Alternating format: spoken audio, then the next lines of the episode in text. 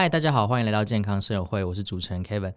之前呢，我们有集谈到多发性骨髓瘤，还有呃，它跟其他的血液的癌症不太一样。那主要的因危险因子是老化，那会出现 CRAB，就是 crab，像螃蟹这样的一个症状。那也就是高血钙。还有肾功能恶化、贫血跟骨骼病变这四个症状。那今天呢，我们很开心可以邀请到另外一位重量级的嘉宾来跟我们分享，哎，这个血液肿瘤疾病的治疗。那让我们欢迎台大内科部血液科的黄胜义医师。呃，主持人你好，啊，各位可能听众或是观众大家好，那我是台大医院血液科的黄胜义医师。那我本身是血液的专科。所以大概一般的血液性疾病，各位可能听过的什么血小板降低啦、血栓症等等，还有一些血液恶性病，包括血癌、淋巴，或是像我们今天要提到多发性骨髓瘤，都是我的专长之内。现在在收听健康生活会的听众，可能有些人根本没有听过，或是第一次听到，应该是没有听过。对，那也许上一集你有听到，然后有认真把它记下来。嗯，哎，那另外我想问到说，呃，这个它跟基因型是有关的吗？嗯，基本上多发性骨髓瘤它跟家族倾向是比较低一点点。但是您的家族如果有相似的病，会多百分之二十的几率要稍微多注意一下自己身体的健康。嗯，就是可能健康检查的时候要要注意去做。对，现在健康检查有很多这种套餐嘛，我相信这个比如说健康检查现在都是量身定做的。所以如果的确刚才 Kevin 讲的也是对，所以如果你的家族史里面，尤其是一等血亲内有这种多发性骨髓的患者，我们倒是建议说，你如果有机会为自己好，那就要多安排一些健康检查。那里面的一些检查的项目，就特别要为这个，比如说癌症的筛选，来做一些多加一点投入。对，我想对你会好一点点。嗯，讲到健康检查，那我想知道说，哎，如果我得到多发性骨髓瘤，我会有哪些症状？这个我们刚才有提到，刚才主持人也提到 crab，C R A B，哦，在英文的名字中，哎，就是螃蟹的意思。事实上，它是四个字母连在一起，然后 C R A 跟 B，那各自代表四个不同的症状。那第一个 C 是血钙过高，那第二个呢 R 是指肾功能不好。那接下来就是贫血跟骨头，那贫血的部分比较难，然后一般就是缺氧。那骨头这个是这种疾病，尤其是多发性骨髓一个非常特征的一个问题，因为这种病它是从骨髓里面长大的，所以你可以想象骨髓是包在骨头里面的。扁这些癌细胞开始向外侵犯的时候，这些硬硬的骨头会开始就被像蜂巢一样吃掉，所以形成一个我们叫蚀骨性，就是骨头被吃掉一种病灶。所以慢慢这个本来很坚硬的骨质就会变得很像。海绵一样很松软，所以有些病患他来就医，其实七成都是骨头疼痛啦，或是说这种甚至骨头断裂的。嗯，所以我们有一些以前我演讲常常听到，就是说有阿嬷去拿水杯，水杯就是一般我们可能保温杯或是保特瓶那种杯，就一拿走手就断了啊，拿水杯就断了，拿水杯就断，手就是本来两节就变断了三节。来 就医有这种，比如说现在各位停摩托车不方便，你去牵欧兜拜有时候很困难。对，要左边移，右边移，再把它牵出来。嗯，那有很多这种得病的病患，他不了解颈部酸痛，以为是一般的病，就一牵颈部骨折，所以造成下半身的压迫。所以有些病患扭毛巾，光这个扭的动作手就断。像这种都是一种藏在里面，你不了解，造成一种病态性骨折的。所以这个 CRAB 其实说起来，病人来就诊是非常五花八门的，大概就是不出我们刚才提到这种高血钙、肾功能不好、泡泡尿。贫血跟骨头疼痛，或是甚至有病理性骨折，那这四个症状里面最常见的其实是最后那一个，就是骨头疼痛、背酸啊、胸口痛啊、腰痛等等，或者说骨，或者说骨折这样。当然到骨折都一般是第三期了哈，所以表示说你可能养这个癌细胞已经很久，造成骨头已经非常明显的被蚀骨。嗯，但是如果在很早期，一种你比如说年纪大的。家里的长辈跟你抱怨说腰背酸痛，你会怎么样感觉？一般就是觉得说这个就是很一般，就很正常。跟这种退化性的骨病变，你就会混在一起。嗯，我相信这也就是为什么这个疾病很不容易被很早期发现的一种原因。第一个，它发病年龄又比较老；第二个，它的症状，刚才各位听我讲的这种骨头的问题，酸的痛，这个跟一般的常见的生理性的酸痛就是混在一起，所以不太容易被发现的。一般都是到断了。啊，这个有问题，然后我们才来就医了。对啊，因为刚才讲到这些，其实其实老人家都很常见。对啊，所以他如果有糖尿病的话，他尿 也会有泡泡。他们讲的对，就是说年纪大的人他有很多共病，就是说他不是走这个病，他可能有七八个，心脏不好，肾肾功不好，加上你刚才提到糖尿的问题。对，所以你说要怎么样去分出你在这些常见的疾病之内又有这个多发性骨髓瘤，这个其实是个蛮挑战的问题。嗯。哎，那我想呃，请黄医师帮我们介绍一下，就是如果我目前确诊到多发性骨髓瘤，它可能第一期到第三期，那每一线的治疗大概是怎么样？对，目前多发性骨髓瘤综合而言哈，大概有几大类的药可以用了。嗯，所以我们先讲这个类别的药。那通常我们现在台面上是四大类的药可以用。那第一种是一种蛋白质酶体抑制剂，那针对细胞的蛋白质做一些供给，所以可以让癌细胞。那第二种叫免疫调节剂，吃下去之后可以让你的抗癌免疫力增强。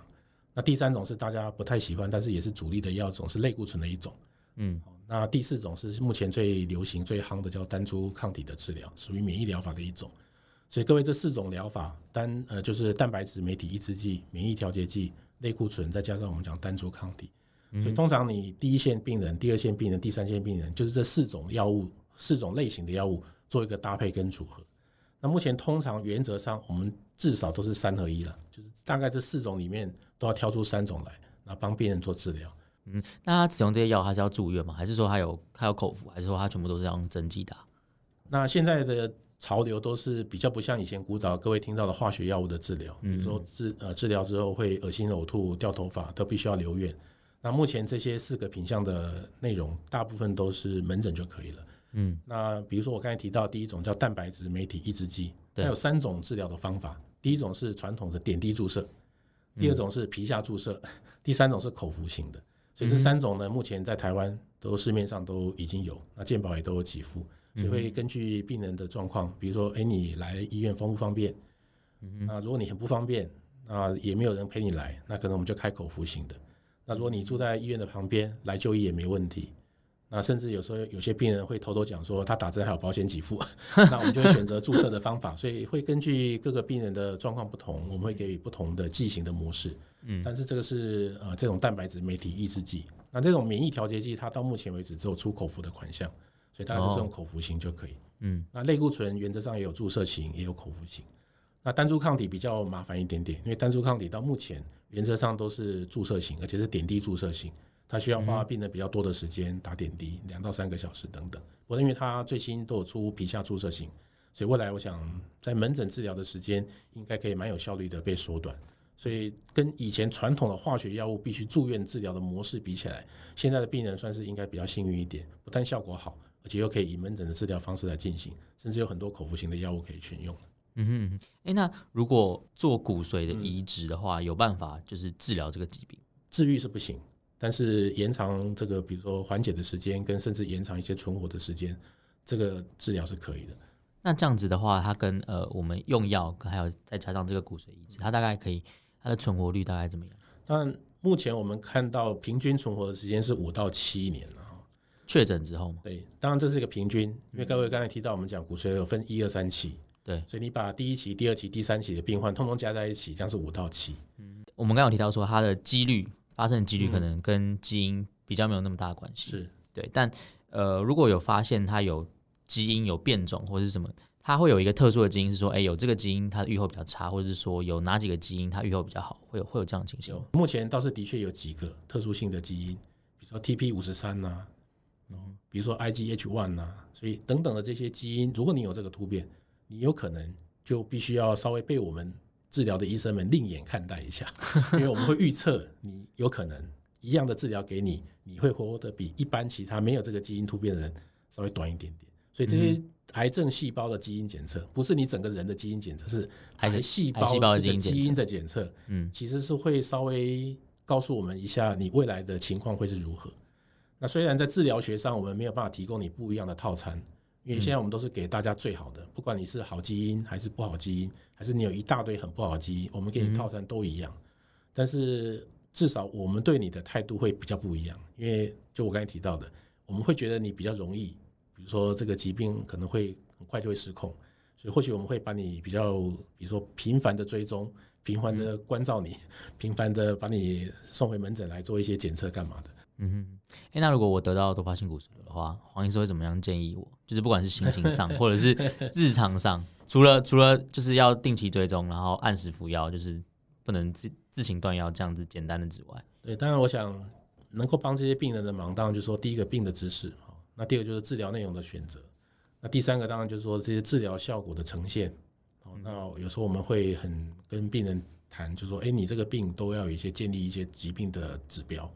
因为这个疾病，它其实血液小便可以测到一些不正常的蛋白，嗯，所以这些癌的蛋白在减少中，就代表癌细胞在减少。嗯，所以你其实很容易在门诊跟你的治疗医生就可以来共同看一下你的疾病治疗的像呃感觉好不好？所以如果你一看到你的治疗的这些癌症的指标都在逐次的下降，那这样我想对你来讲就是一个很正面的一个提供，说哎，这个就是会变好。所以我想这些方法都是可以帮助病人的身体上啦或者心理上的一个内容。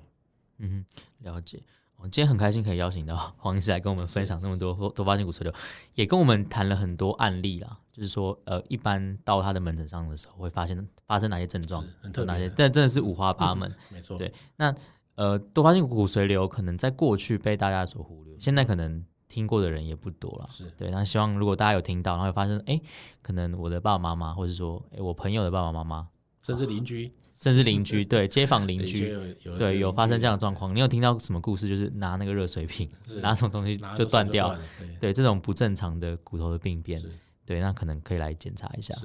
对，哎，那黄医师，你有你的个人 FB，或是你有粉砖或网网站吗？隐藏式的，隐藏式的。网站是有的，网站有。都有多发性骨髓瘤的网站，所以我们也不定期把骨髓瘤的知识，像我现在正在写，就在跟 Kevin 讲的时候，我们正在写这个 COVID-19 的 vaccination，就是说它的疫苗注射。嗯，最近有很多相关国际的文章已经发表出来，对，很多病人都在问我说：“哎，黄医师，我到底现在我那个这个新冠肺炎，各位看到最近有一些本土病例，对，我到底要不要打这个？哈，其实我也是很挣扎，因为要看一下国际上他们到底对于这个疾病，那这些病患他们的推荐是怎么样的。那因为最近有很多的一些研究已经都出来，在上个月很多国际期刊。所以可能各位可以期待一下，我最近这一两天可以把我们的 一些建议啊，就放在我们的多发性骨髓瘤研究室的网站上，然后各位可以来参酌一下，看你到底需不需要注射这种所谓新冠肺炎的疫苗。嗯，我会把那个网站链接放在那个节目下面，没问题。对，那如果大家有兴趣的话，可以再点进来看。好，那呃，今天非常开心，黄医师参加我们节目，谢谢 Kevin。对，那我们下期见喽，拜拜，拜拜。